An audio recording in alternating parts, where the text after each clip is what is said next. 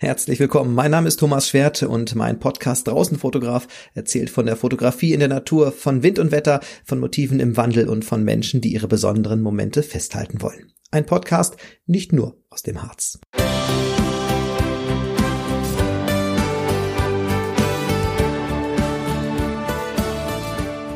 Herzlich willkommen zu einer neuen Folge von Draußen Fotograf, dem Podcast, zu einer neuen Episode.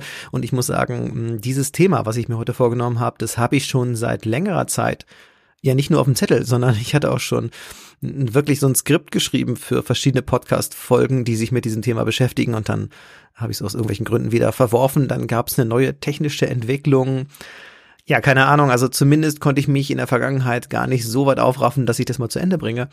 Und das hat sich jetzt ein bisschen geändert, weil ähm, mit neuen Möglichkeiten der KI, die ich so für mich entdeckt habe, auch nochmal das Bedürfnis gekommen ist, dass ich drüber berichte, was KI, also künstliche Intelligenz, in Zusammenhang mit Fotografie für mich eigentlich bedeutet und äh, welche Chancen ich dem einräume ich habe dabei gefragt, wie eure Meinung ist dazu. Ich habe mal über Instagram verschiedene Posts losgeschickt. Ja, und all das habe ich genutzt, jetzt mal zusammenzutragen und deshalb eine Folge zum Thema KI gleich kreative Intelligenz zu machen. Also viel Spaß dabei und ich möchte diese Folge jetzt so aufbauen, dass ich äh, erstmal einen kleinen Rückblick gebe. Also die Struktur wird so sein, ich möchte einmal zurückblicken, warum habe ich mich seit letztem Jahr eigentlich damit beschäftigt, wie bin ich drauf gekommen, ja, im zweiten Teil werde ich dann so ein bisschen was tatsächlich zum Thema Fotografie und KI sagen und ähm, womit ich mich da so beschäftigt habe. Ja, dann möchte ich nochmal darauf eingehen, welche Rückmeldung ich so bekommen habe von euch, also gerade über Instagram. Und das war eine ziemliche Bandbreite. Und dann möchte ich einen kleinen Ausblick geben, nicht nur was eine, was mögliche Einsatzmöglichkeiten der Zukunft eben betreffen, die ich mir vorstellen kann, ähm, aber auch eine Regulation, die vielleicht notwendig sein muss ja, eine persönliche Einschätzung möchte ich auch nochmal dazu abgeben. So, jetzt aber KI steht natürlich nicht für kreative Intelligenz, sondern für künstliche Intelligenz. Und die Frage ist, ist so ein Modell wirklich von sich aus kreativ oder wie funktioniert das überhaupt? Und ich habe ja gesagt, ich wollte damit anfangen, einmal zu erzählen, wie ich damit in Berührung gekommen bin. Ich glaube, das war im Verlauf des letzten, des letzten Jahres irgendwie, Sommer, Spätsommer, Herbst, irgendwie in dem Bereich das ist euch vielleicht auch aufgefallen. Also hm, im Verlauf des letzten Jahres tauchten immer mehr Softwarepakete auf oder auch einzelne, einzelne Programmmodule, die als Zusatz AI hinten dran hatten. Und AI ist nichts anderes als KI, also künstliche Intelligenz, nur AI, das ist der englische Begriff Artificial Intelligence, also auf Deutsch eben künstliche Intelligenz oder KI. Wenn ich also in diesem Podcast von AI oder KI spreche, ist immer dasselbe gemeint. Ja, und diese Softwarepakete oder diese Module, von denen ich sprach, gerade bei der Bildbearbeitung, die hatten eben diesen Zusatz AI hinten dran und das sollte eben zeigen, dass damit Bildbearbeitung möglich sind, die das Programm von sich aus macht ähm, und man als Benutzer eben nur so einen Schalter aktivieren muss. Und das waren plötzlich Bildbearbeitungen, die ja aufgrund von dieser künstlichen Intelligenz irgendwelche Berechnungen an den Bildern durchführen. Und das konnte sein, dass die Schärfe nochmal besonders betont wird, dass das Rauschen entfernt wird, also Bilder optimiert werden sozusagen und ähm, oder auch Auflösung technisch hochrechnen sozusagen. Also ganz verschiedene Möglichkeiten und die Ergebnisse sind oft auch ziemlich beeindruckend, die ich so an meinen eigenen Bildern gesehen habe oder auch von fremden Bildern, wenn man mal so einen Vorher-Nachher-Vergleich hat. Ich muss dazu sagen, ich kenne gar nicht so viel unterschiedliche Programme, weil ich nicht zu den Leuten gehöre, die dann dauernd irgendwie was Neues haben wollen, sondern ich versuche mich mit dem zu beschäftigen, was ich habe. Ähm, aber ich habe auch gemerkt, dass bestimmte AI-Module echt erstaunliche Leistungen erbringen und wirklich nochmal was aus Bildern rauskitzeln können, was ich so per Hand gar nicht einstellen konnte. Und ähm, dann gab es eine Zeit, gerade bei Social Media, da hat es, na, da gehört es irgendwie so zum guten Ton, dass man sein Profilbild äh, ändert in einem ganz bestimmten Stil. Es gab da irgendeine App, da konnte man so ein Avatar erstellen von sich selber. Also man hat irgendwie einige Fotos von sich hochgeladen, diese App. Und äh, die App hat dann Profilbilder ausgespuckt, ähm, die einen selber in irgendwelchen Situationen gezeigt haben, aber völlig ähm, fantasievoll. Also nichts Reales, sondern irgendwie ähm, dieses Bild nochmal so aufgewertet, dass man irgendwelche komischen Sachen anhatte oder Gesichtszüge anders waren, Haarfarbe oder Haarlänge, wie auch immer. Also das konnte man so ein bisschen Äh, da kommt man ein bisschen dran rumspielen und das Ganze modifizieren.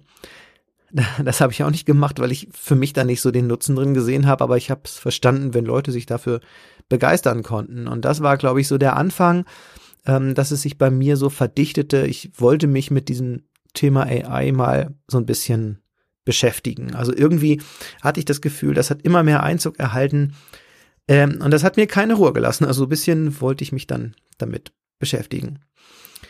Und dann habe ich geguckt, was gibt's denn im Bereich Fotografie und war relativ überrascht, wie weit es schon so fortgeschritten ist, was es da für unterschiedliche Modelle gibt.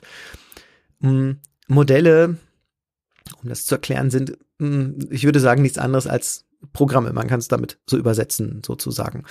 Ähm, es gibt so Anbieter, die bestimmte kleine Programme entwickelt haben und die machen was. Die können zum Beispiel aus einer Textbeschreibung ein Bild generieren.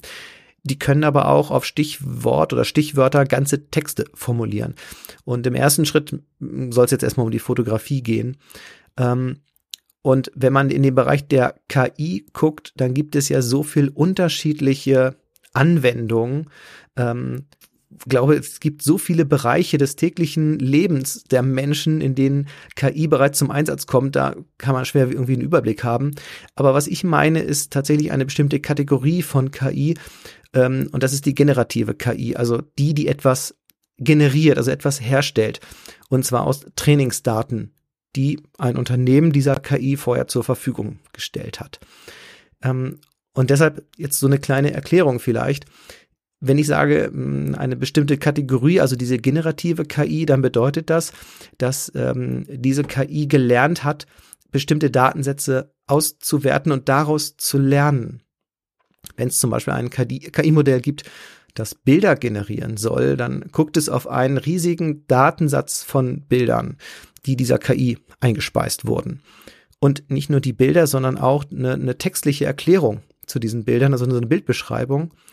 Und ähm, das ist so ein Grunddatensatz, äh, womit diese KI in der Lage ist, eben ja nachzuvollziehen, ähm, was auf diesen Bildern drauf sein soll. Und letztlich gibt's technisch keine Ahnung, wie viele Schritte noch und was sich da gegenseitig beeinflusst und kontrolliert und immer wieder ein, eine Ausgabe verfeinert. Im Ergebnis ist es jedenfalls so, dass ich bei verschiedenen Modellen eben eingeben kann, Text eingeben kann, was ich haben möchte, und dann wirft mir das Modell ein Bild oder mehrere Varianten von Bildern eben aus. Tja, was habe ich gemacht? Auch da habe ich nicht so viel durchprobiert, aber ich habe mich mit ähm, zwei Bildgeneratoren beschäftigt. Das ist einmal DAL-E und einmal Midjourney. Und ich habe mich auch mal mit einem Textgenerator beschäftigt, mit einem Sprachmodell. Und das ist ChatGPT. Dazu sage ich nachher auch noch mal was Kurzes. Ja, nur noch eine Sache zu den Trainingsdatensätzen sozusagen. Also der Bildgenerator DAL-E, der wurde so, wenn ich das richtig verstanden habe oder nachvollzogen habe, also gefüttert sozusagen mit ähm, 250 Millionen Bildern und über 800 Millionen Textbeschreibungen. Also ein sehr umfangreicher Datensatz. Es wurde aus dem Internet genommen, ähm, zusammengestellt und damit hat dieses Modell trainiert sozusagen. Also dann wurde dem Modell beigebracht, ähm, wie es Dinge entwickeln soll, beziehungsweise was dann Menschen meinen, wenn sie bestimmte Wörter eingeben. Ja, ich habe dann im letzten Herbst oder Winter auch schon erste Bilder bei Instagram einfach mal in meiner Story gepostet, auch mit dem Hinweis natürlich, das ist äh, KI. Äh, da wollte ich nicht mogeln und das als irgendeine Fotografie oder so ausgeben. Das hat man bei den Bildern auch gesehen, dass es keine Fotografien sind, die ich da genutzt habe. Und als Reaktion habe ich eine ziemliche Bandbreite bekommen. Äh, Leute, die mir geschrieben haben, das sieht sehr ästhetisch aus und sehr schön. Ähm, und auch Menschen, die mir geschrieben haben, das wäre total furchtbar. Also nicht das Bild an sich, aber dass sowas inzwischen geht. Und das müsste man ja ablehnen. Und ähm, es hat mir jemand geschrieben, das ist dann ja wohl das Ende der Fotografie. Und das klang sehr frustrierend sozusagen schon. Also ich war etwas überrascht, wie groß diese Bandbreite doch ist. Jetzt ist es so, dass ich alle Sichtweisen grundsätzlich ähm, nachvollziehen kann, auch wenn meine eigene gar nicht so in die frustrierte Ecke geht, sondern ich habe da eher Spaß dran, da darin rum zu experimentieren. Ähm, trotzdem sehe ich bestimmte Schwierigkeiten oder Herausforderungen. Aber vielleicht erst noch mal so der der Reihe nach. Also ich gehöre zu den Leuten, denen das ein wenig Spaß gemacht hat, sich da ranzusetzen und Wörter reinzuschreiben und zu gucken, was dieses Modell daraus macht. Und ich habe gerade DAL-I erwähnt, also ein Modell, äh, von dem von dem Hersteller oder von dem Herausgeber OpenAI. Das ist auch die Firma hinter ChatGPT, also dem Textgenerierungsmodell. Ja, und die ähm, sind nicht die einzigen, sondern es gibt, keine Ahnung, wie viele Modelle inzwischen am Markt, die man so ausprobieren kann. Und eben, das ist das Spannende, finde ich, als ganz normaler Nutzer, ohne dass das großartig Geld kostet, jedenfalls nicht in den meisten Fällen.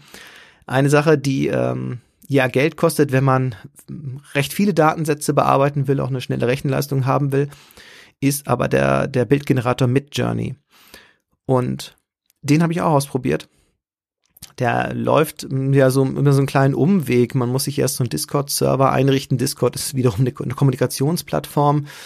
Dann kann man aber dem Server einen eigenen Kanal hinzufügen ähm, und dann kann man praktisch den, den Midjourney-Bot dort einladen und dann läuft also diese Funktion von Midjourney, das Generieren der Bilder auf seinem eigenen Discord-Server und man hat dann nicht großartig mit anderen Leuten zu tun auf dieser Kommunikationsplattform, sondern man kann Befehle eingeben und bekommt dann Ergebnisse.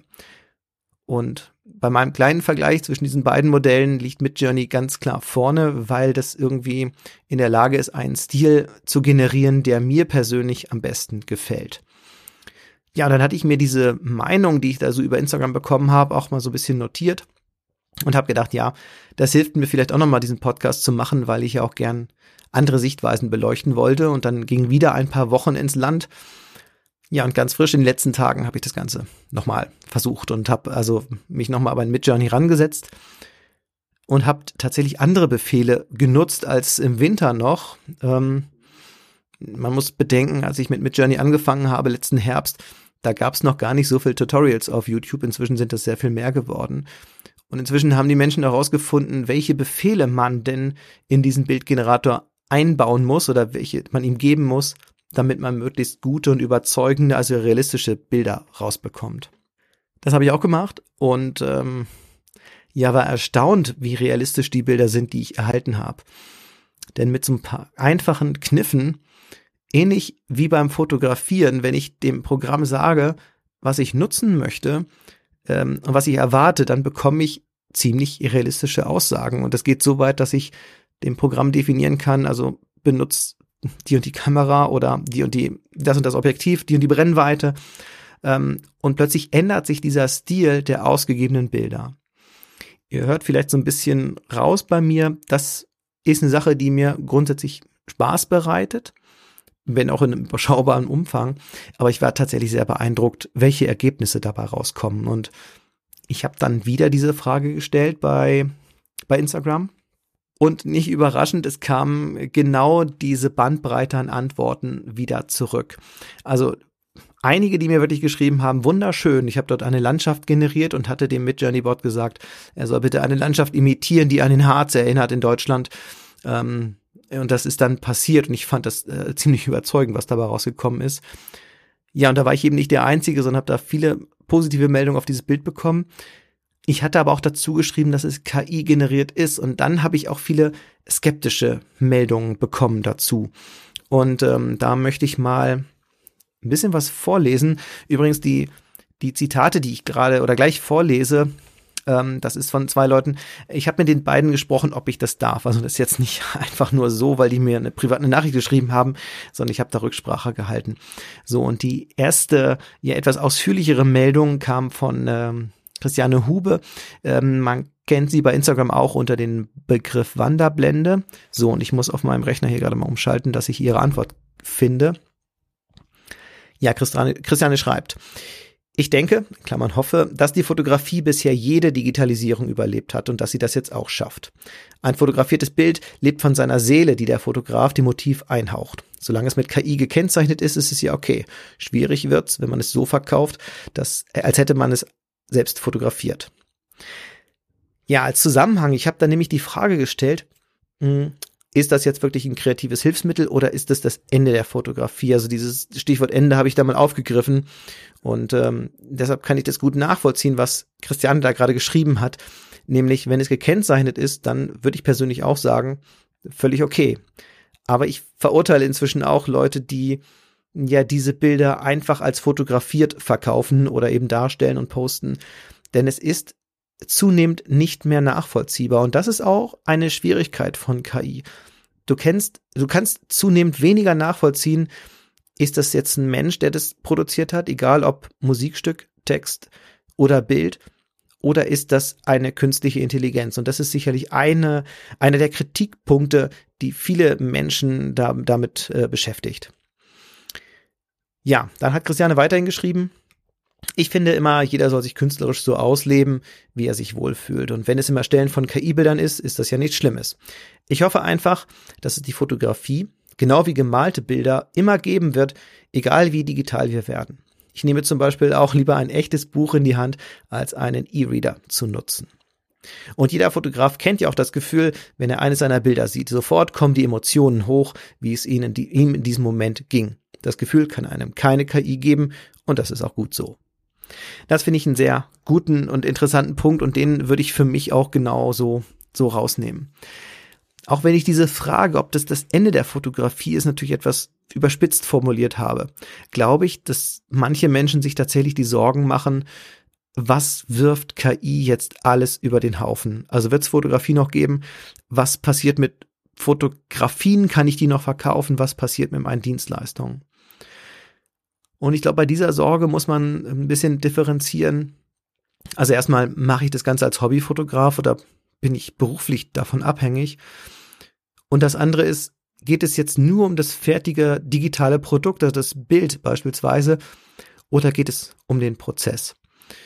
Und in meinem Fall ist es so, und das hat ja das, was bei Christiane da gerade auch aus dem Text raussprach. Ich glaube, das eigentliche Fotografieren nämlich die Überlegungen, die da drin stecken, bevor ich das Bild mache, also welchen Winkel wähle ich, welche Einstellung der Kamera, wie ist das Wetter, wie anstrengend ist das hier gerade, wie aufregend ist das, gehört da Glück mit zu, ähm, welche Tageszeit haben wir, die Temperaturen, also das ganze Wechselspiel, was eben den fotografischen Reiz ausmacht. Diesen ganzen Bereich, das Erfahren und Erleben, das kann einem keine KI geben. Und deshalb glaube ich auch, allein aus diesem Grunde wird Fotografie natürlich nicht irgendwie aussterben. Weil es immer Menschen geben wird, die sich damit beschäftigen und die da Spaß dran haben. Und ähm, genauso wie dieses, dieses Beispiel, was sie da gerade genannt hat mit der Malerei, das wird ja auch nicht irgendwie abgelöst oder so. Und diesen eigentlichen Prozess, der wird nie abgelöst werden durch KI, das kann ich mir nicht vorstellen. Aber tatsächlich das Produkt. Also wenn ich zum Beispiel jetzt in irgendwelche Stock-Plattformen reingucke, das sind ja große Bilderdatenbanken und suche nach einem Bild für irgendein beliebiges Thema, dann gucke ich einfach, gebe dort Suchbegriffe ein und schaue in diesen Bilderdatenbanken, ob es ein Bild gibt, was meiner Vorstellung entspricht. Und wenn ich beispielsweise Redakteur einer Zeitung bin, ähm, dann kann ich mir überlegen, möchte ich dieses Bild in meinem Artikel mit drin haben, wenn ich ein Beispielbild brauche oder will ich lieber ein anderes. Und das wird sich vielleicht verändern, denn wenn ich zukünftig, zukünftig eine KI habe, die mir genau das Bild generiert, wie ich es haben möchte und das auch noch fotorealistisch, dann stehen mir natürlich alle Möglichkeiten offen, selber ja digital was zu erschaffen, was in der Vergangenheit gar nicht so möglich war. Und das ist auch ein weiterer ja, Punkt, glaube ich, den viele Menschen als Bedrohung oder unfair empfinden, wenn ich das beruflich machen müsste, wenn ich jetzt mal so zurückgucke und denke, hm, wenn ich in die Kreativbranche gegangen wäre und müsste mich mit Photoshop beschäftigen zum Beispiel und hätte gelernt, wie man ja Bilder retuschiert, wie man ähm, tatsächlich Bilder aus einzelnen Elementen aufbaut, dann kann das jetzt eine KI übernehmen und mein Job wäre sofort hinfällig. Und das würde meinen Arbeitsplatz schon bedrohen. Das würde mich schon wirklich sehr nachdenklich machen, ob sowas in Zukunft dann möglich ist oder kann ich einfach ersetzt werden dadurch. Auf der anderen Seite gibt es mit zunehmender Technisierung und Digitalisierung natürlich viele Berufe, die ja, davon bedroht sind, dass es sie zukünftig vielleicht gar nicht mehr geben wird.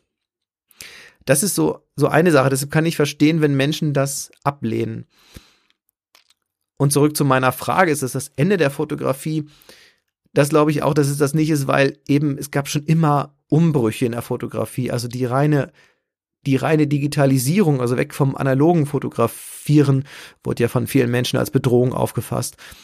Und auch als Photoshop aufkam, das wurde auch von vielen Menschen als Bedrohung aufgefasst und ja, man wurde geradezu ein bisschen ähm, mit Missachtung gestraft, wenn man sich damit beschäftigt hat.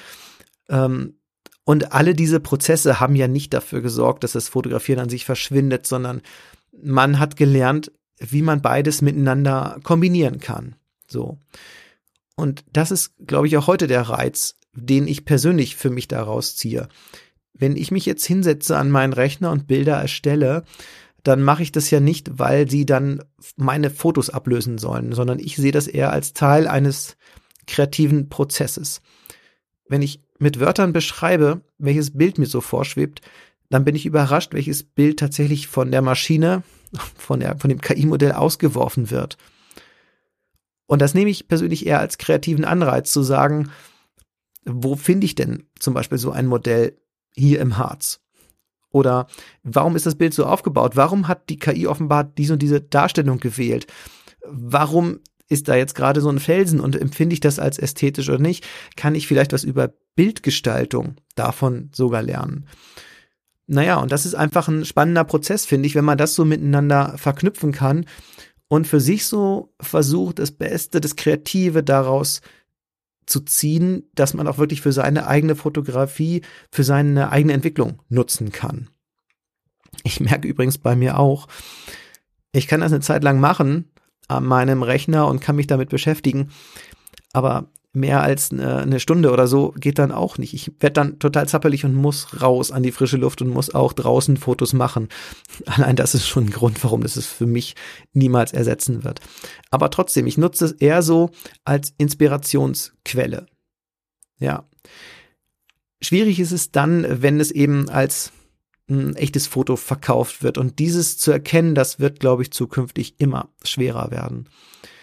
Ich kann mich erinnern, dass ich mich ähm, ja in der Vergangenheit öfter mal sehr aufgeregt habe über so verschiedene Elemente von äh, Fotoprogrammen, die da so in Bilder eingefügt wurden. Also zum Beispiel Foto, äh, Vogelschwärme, die in ein Foto eingefügt wurden.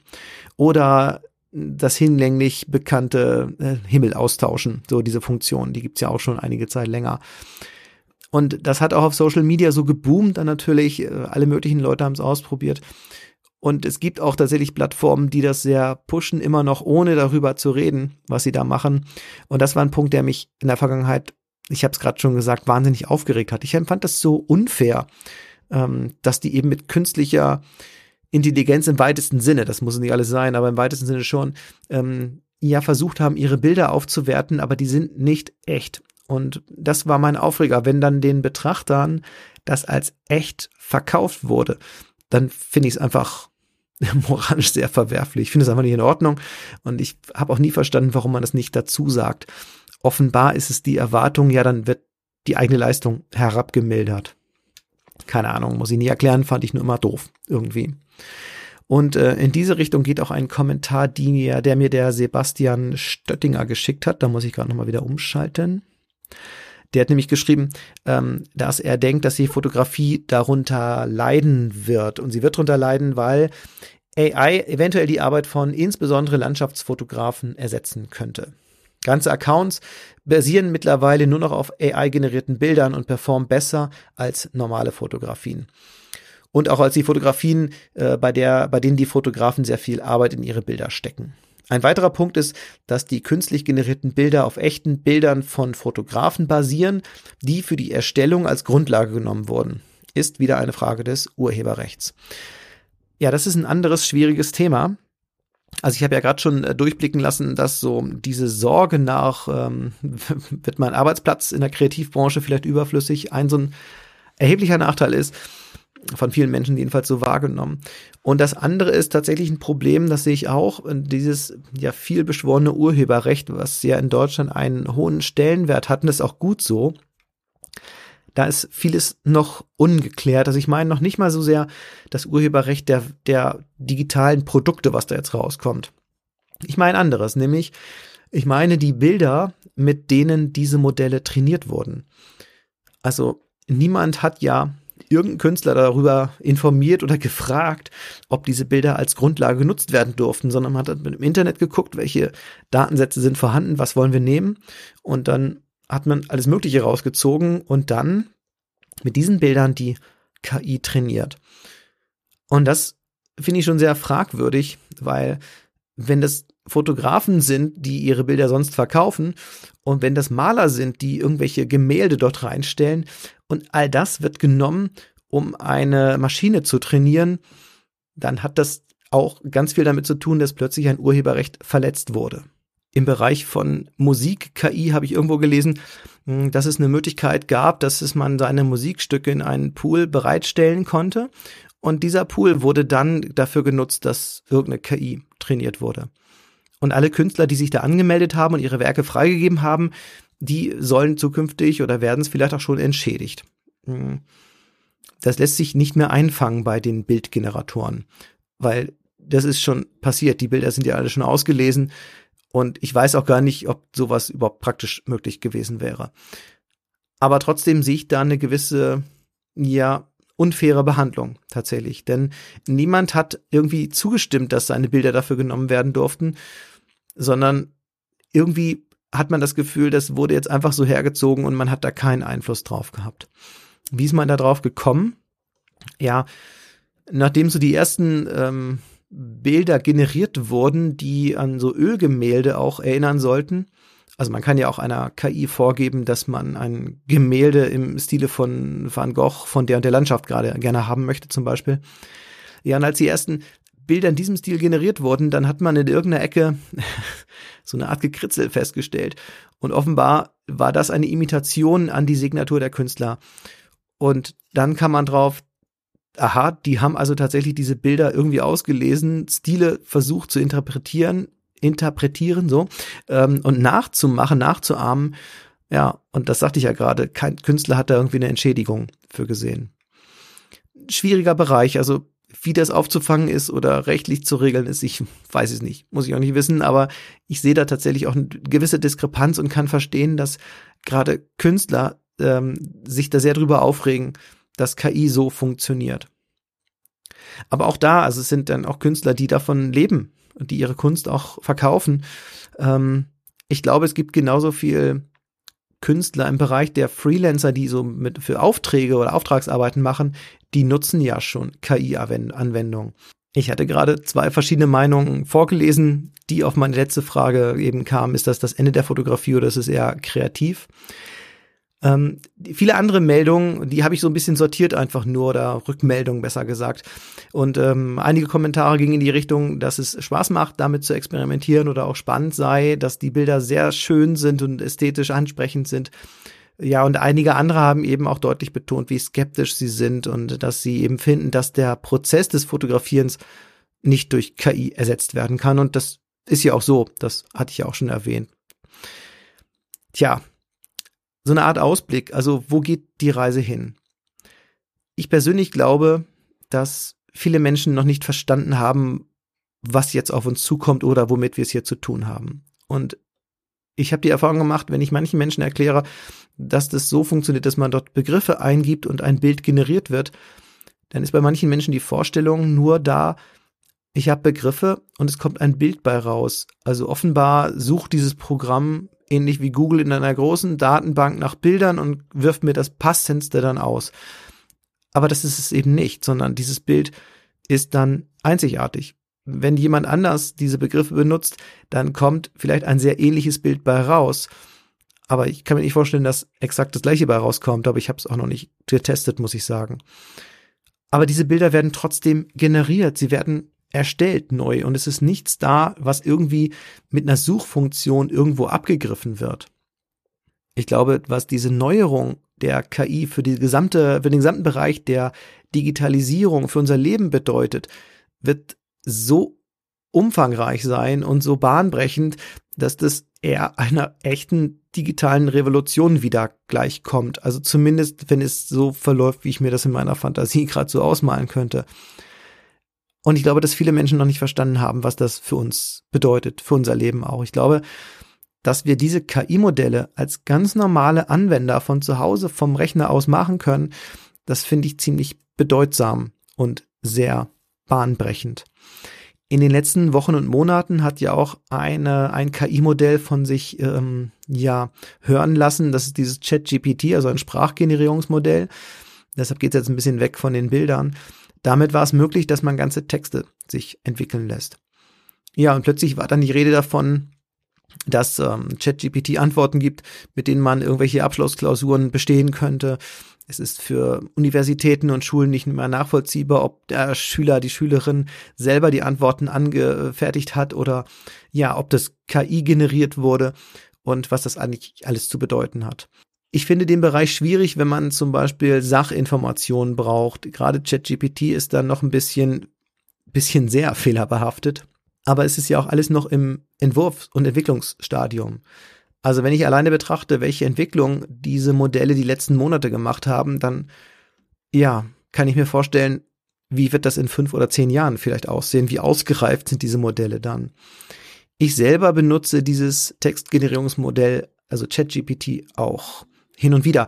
Aber nicht, um ähm, mir fertige Texte ausgeben zu lassen, sondern eher, ähm, um bestimmte Sachverhalte zu gliedern.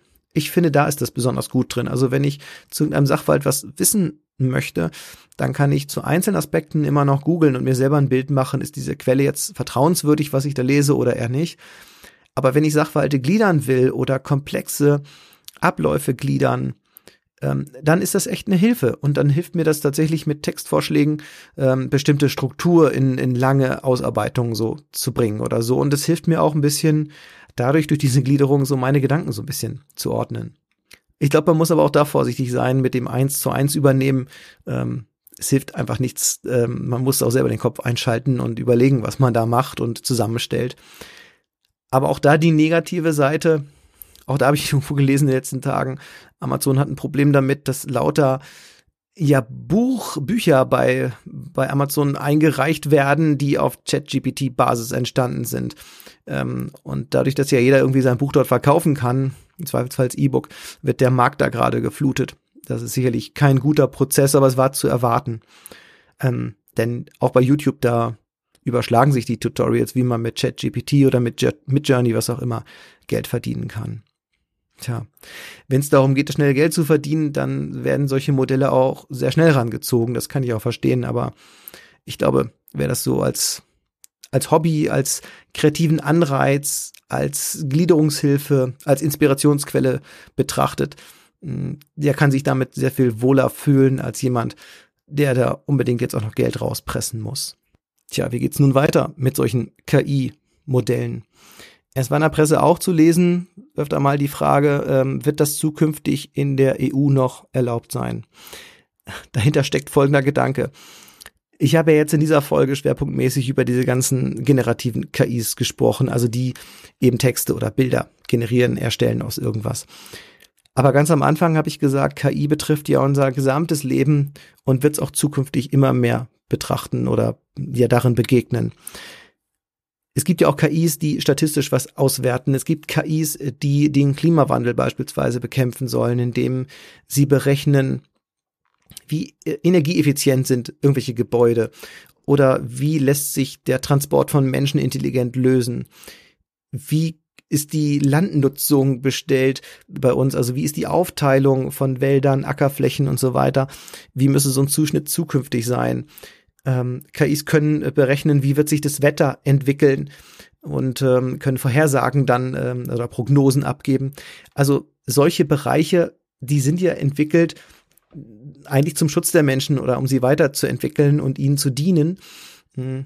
Aber es gibt ja auch viele Menschen, die jetzt Sorge haben, dass, äh, wie in den schlimmsten Befürchtungen eines Science-Fiction-Films, äh, so eine KI auch irgendwann Bewusstsein erlangt ähm, und dann dem Menschen schaden kann. Und die EU hat da ja etwas in Vorbereitung, eine Gesetzesvorlage, den sogenannten AI Act. Ähm, der ist schon länger irgendwie ja am Entstehen oder am Abstimmen. Und da geht es darum, dass man Regelungen findet, äh, die eben die Sicherheit und die Gesundheit von Menschen schützen sollen. So, und deshalb werden alle KI-Modelle irgendwie aufgrund ihres Risikos, was sie bieten, beurteilt und fließen dann in eine Datenbank ein. Und je nach Einstufung wird es Auflagen geben in der EU. Ähm, und das können eben geringe Auflagen sein, wenn von dieser KI relativ geringe ja, ähm, Auswirkungen auf die Sicherheit des Menschen ausgehen. Es kann aber auch sehr hohe Auflagen geben und es könnte auch sein, dass bestimmte KIs einfach verboten werden, ähm, weil sie vom Risiko so hoch einzuschätzen sind, dass äh, ein Betreiben dieser KI in der EU nicht zu verantworten wäre, mit den Werten der EU, mit Moralvorstellungen nicht übereinstimmen, mit ethischen Vorstellungen und so weiter.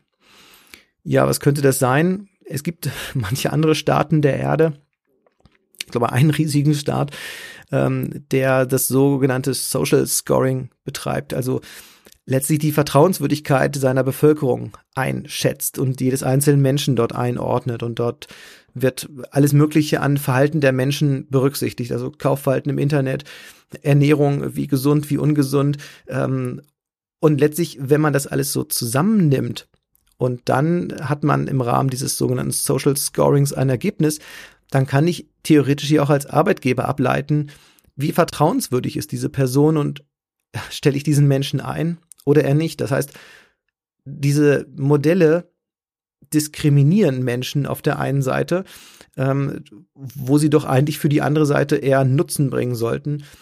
Und wenn ich mir dieses Modell vorstelle, dann ist es ganz gruselig, dass Menschen plötzlich so äh, in Kategorien gesteckt werden.